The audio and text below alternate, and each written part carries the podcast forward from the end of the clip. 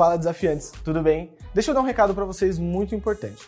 Todo investimento que você vai fazer na sua vida, envolve riscos. Seja um ativo de renda fixa, seja uma ação, seja alguma coisa mais conservadora, até mesmo a poupança. Nós já tivemos um caso no Brasil que diz muito sobre isso. Por isso é muito importante que você fique de olho e entenda os riscos envolvidos em cada ativo, tá?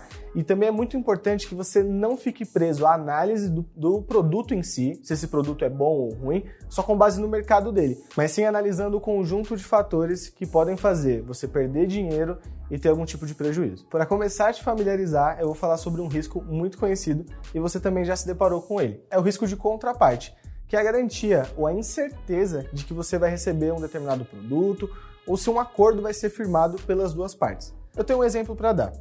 Vamos supor que você comprou alguma coisa pela internet, comprou um, uma televisão, comprou um celular, que seja. Você fez a compra antes da entrega do produto? Bom, você está no risco de contraparte porque você não tem a certeza de que esse produto será entregue. Então, basicamente, é a impossibilidade de garantir que o outro vai honrar com o compromisso envolvido na negociação. Outro risco também muito conhecido e que você também vai se deparar é o risco de liquidez, que é a dificuldade de desfazer ou de vender um papel quando você coloca ele para negociação. Eu mesmo já passei por isso lá atrás, já comprei um fundo imobiliário e na hora que eu fui vender ele eu me surpreendi, porque não tinha mercado, não tinha comprador, tinha mais vendedor do que comprador e eu não consegui vender com tanta facilidade. Por isso que a gente sempre indica que na reserva de emergência você tenha liquidez diária, porque a ideia é que você venda o mais rápido possível. Portanto, é muito importante que você fique de olho no risco de liquidez sempre que você for adquirir um ativo. Outro risco bem parecido com o risco de liquidez é o risco de liquidação, só que sobre outro ponto de vista. Vamos supor que o Santos, nosso editor, tenha investido num fundo D mais 30, com o resgate, no, na data que ele pediu, né?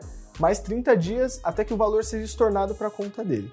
Por que, que muitas vezes a administradora do fundo pede essa quantidade, pede esse número de dias que é imenso? Porque justamente pela liquidez desses ativos que compõem o fundo. Vamos supor que aquele fundo imobiliário que eu comprei há um tempo atrás esteja nesse fundo aí. É bem provável que a administradora está pedindo esse tempo para poder se desfazer desse papel e poder devolver o dinheiro dos ativos para os acionistas, para os investidores, com mais calma. Antes de finalizar, o último risco que eu queria mostrar para você é o risco legal. Porque quando uma empresa sofre, seja por algum problema de auditoria, algum problema fiscal, com problemas na justiça, é, se ela tem esse tipo de problema, se acontece isso na empresa que você está investindo, é bem provável que ela não vai conseguir honrar com os compromissos. Ela não vai ser uma boa pagadora de dividendos e é cada vez mais as suas ações vão cair e também a liquidez dela vai diminuir bastante. É bem importante ficar ligado nisso e não investir em empresas que tenham ações ou que tenham processos envolvidos e muito menos recuperação judicial. Independente do seu investimento e do seu perfil, é muito importante ficar de olho nos riscos, sempre. E também lembrar que a primeira regra, né, que o Warren Buffett sempre fala, é não perder dinheiro. Então, não corra riscos e não perca dinheiro. Até a próxima.